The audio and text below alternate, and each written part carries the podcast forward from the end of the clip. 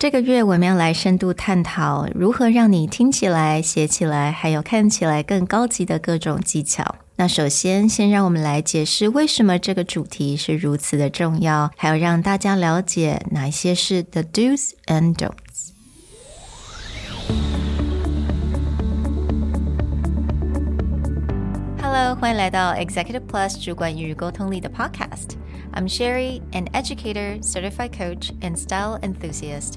我相信专业有效的沟通是语言跟逻辑的完美结合。And I'm Nick, a startup consultant, corporate trainer, and late night gaming junkie. I believe great communication requires the right mindset and solid frameworks. 我们希望带给大家职场英语的技能、跨文化沟通技巧与其他能帮助您成为出色领导者的工具。Join us each week as we share our experience, research, and methodologies to take your communication and language skills from good to great.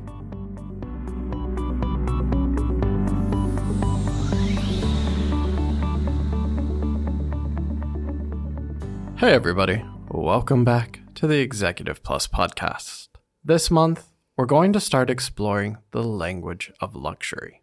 Not because we expect everyone in the world to be a luxury brand, but these are brands who command a very high price for what they do meaning there must be something about their communication that gives people a feeling of willingness to spend or willingness to buy into this luxury ideal. So, we wanted to explore how do they communicate? How do they write? How do they talk? And what can we learn from that from our own perspective of wanting to increase our own premium or luxury status?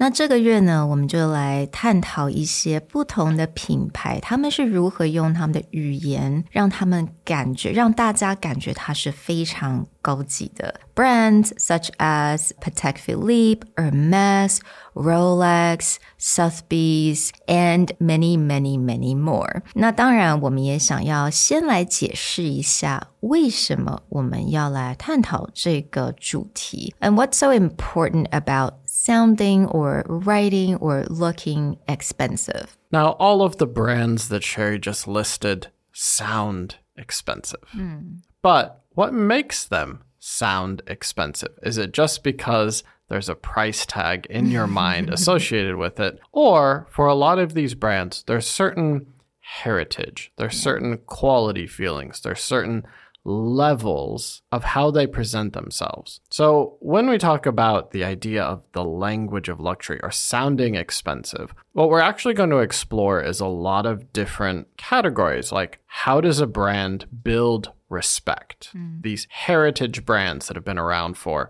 hundreds of years. It's not just because they're expensive, because there's a certain well respected feeling connected to them. Or something that is well educated. Maybe it's very high level because of the amount of sophistication that goes into it. Knowledge, well informed. These are experienced brands or experienced products. And this all kind of leads to an idea of credibility. How is it that a brand can command such a high price over and over again? It's often because people feel they are credible. They mm. believe that you get what you pay for. Yeah. And honestly, that's what we ultimately want people to feel about us, right? We want people to think that we are a very capable and credible person so that they can trust us to do a really important job for them。所以这种可信度是希望能够透过语言，能够让对方也感受到的。也所以为什么这个月我们真的要好好的来看一下，如何透过这些语言啊，不管是单字或者就是你说话的方式，能够让人家觉得你是可信的，而且他们可以非常尊敬你。So that's the whole reason why we wanted to do this topic this month. And of course, we're definitely not talking about how to sound very arrogant or sound like, oh, I have a lot of money. That is not what we're talking about here. Yeah, there are definitely negative associations with mm. sounding luxury. You think, oh, this person just sounds like very flaky and snooty and yeah. looking down at everyone. But what we want to learn from is the heritage language where these brands have built trust or credibility over years and year after year they have shown that they can even from generation to generation. Mm-hmm. Like certain brands, it's like, okay, my grandparents may think that's really fancy, but I don't really care. But there are certain brands that it doesn't matter. Generation to generation, people like it. And there's a certain way that they talk that mm-hmm. is able to bridge those gaps. The other things is we want to talk about what you should avoid mm-hmm. when trying to sound expensive or trying to sound high class. A lot of times people think that, okay, if I want to be expensive, I have to justify every single mm-hmm. thing. And so I need to sound smart or I need to sound special. So they'll use things like a lot of jargon. Right, that makes it sound like, oh, I'm so sophisticated. Mm-hmm. But if you've ever thrown a bunch of GRE words at someone, it usually doesn't make you sound fancy, it makes you sound arrogant. Exactly，或者有的时候你在某一些公司的网站，你会发现他们放了很多 big words，而且全部都在一起，然后你会觉得说，你这个是不是 ChatGPT 帮你写的，或者是你抄下来的？It doesn't feel very authentic. Yeah, or sometimes like when someone uses that type of words, depending on their personality, you will get a feeling they're trying to talk down to you. Mm-hmm. Right? Be like, you're just saying that because you want to Yeah. look like you're superior to me. Mm. But what you will find is for very good mm. luxury brands or premium brands or expensive brands or companies, they're actually very good at talking on everybody's level, Yeah. but still feeling mm-hmm. high end.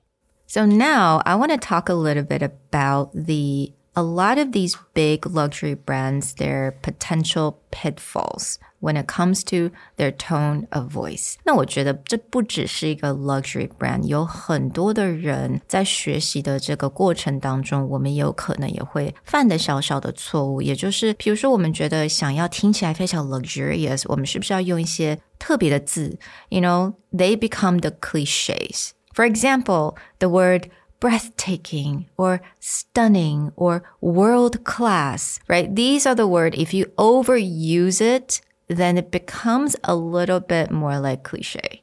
What you'll actually find is brands will find ways not to only be cliche, but they'll actually still talk to who their user is. Rolex, right? As soon as I say that name, people start seeing dollar signs Yeah. in their head. But Rolex actually has been a brand that has about functionality, right? The original thought of Rolex was not be the most expensive watch in the world. The original thought behind Rolex is you will probably only buy one really good watch in your lifetime. Mm-hmm. So it needs to be very functional and additional to being luxury. So if you go and look at their website, a lot of their copywriting is about that functionality in extreme environments. So here's an example. They write legible and durable. Explorer and Explorer 2 watches are designed to accompany those who push back the boundaries of human knowledge. Explorer 2, thanks to its 24 hour display, the Explorer 2 accompanies those who venture into the unknown, where the boundary between day and night is blurred. Hmm. And the imagery behind this is someone climbing in like an ice cave or someone out there really exploring the wilderness This is a watch that they feel is meant to be used. So, super expensive, but they're not just going, oh, we're just world class and beautiful. Or using the word like quality, timeless. Yeah, because when you mentioned that Rolex and you mentioned that the first thing a lot of people would think about is the dollar signed. When I think about Rolex, 我觉得我第一个会想的就是爸爸 Dads. it's like everyone's dad probably have one Rolex and they will pass it on to their kids. Right. Like I know my grandfather has several for many generations, like my grandparents' mm. generation, parents' generation. A lot of companies would reward longtime employees with a Rolex, right? Mm-hmm. Because this was long lasting commitment. So you get a watch that lasts forever. But a lot of these things were meant to be passed down. Now, another pitfall that some luxury brands would do is that using too much of a passive voice，就是这种被动式的语言。被动式的语言呢，有的时候听起来是比较好像比较 mysterious，有一点点的一些神秘感，right？但是呢，你用了太多，你就会发现啊，it sounds a bit more pretentious now。 So a lot of times brands will just sound very lofty Yeah. and paint a picture. And while you can paint a story or a picture really effectively, sometimes it just seems too airy hmm. and there doesn't seem to be a lot of bite to it. But for really good brands, they tend to be a little bit more active. Now, when we say luxury, you're probably thinking super expensive, but you can also look at premium brands. Hmm. Let's say Lululemon. Mm, right? Mm. Lululemon in the yoga pants scale of mm. expensiveness is pretty high up there. But a lot of their language, of course, is very active. It's pushing forward, it's about movement, but they still command that premium price level. Right? Now, another one, I'm sure a lot of you guys would agree, is that another pitfall is being old fashioned. 我们有的时候会想到说，哎，这种 premium luxury brands 是否都要听起来好像这种老人在讲话，好像都要讲说哪一年哪一年发生什么事情啊？You know, like cited a lot of historical events. And I mean, I think it's true for certain very old and timeless brands.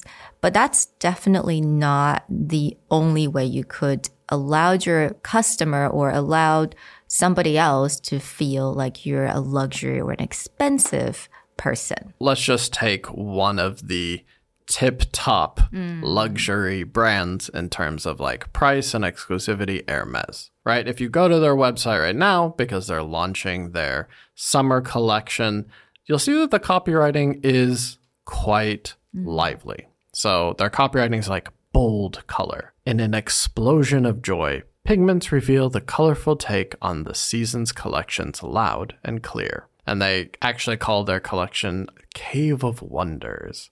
Or they use things like a dynamic dip, right? To talk about the color palette. At the water's edge, a color block palette soaks up the sun and adds warmth to every look ultra premium luxury, but at the same time, they're trying to be playful. They're trying to play with the summer themes Yeah. and up it up a bit, right? Mm. Everyone knows the Hermes feeling. Think about the scarf, the bags, etc.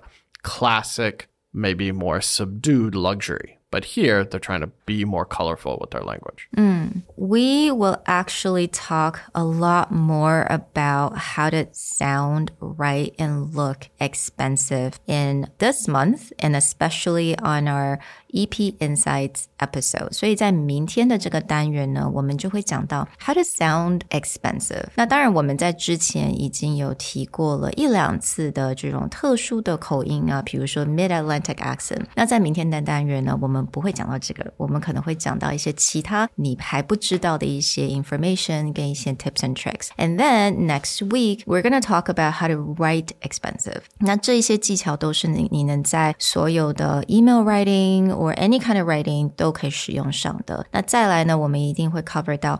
How do you look expensive? And that is an episode I'm going to do with Carol. And she's going to teach you guys and everyone how to look expensive through PowerPoint. We can't wait to share all the themes from this month. Again, join us both in the EP Insights and for our regularly scheduled episodes where we will cover everything when it comes to the language of luxury. We'll talk to you guys next time. Bye. Bye.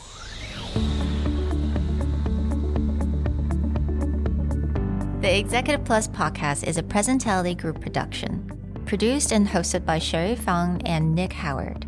You can search us on Facebook, 主管英文 Executive Plus. You can also find us on Instagram, Communication R&D, and email us at sherry at epstyleplus.com.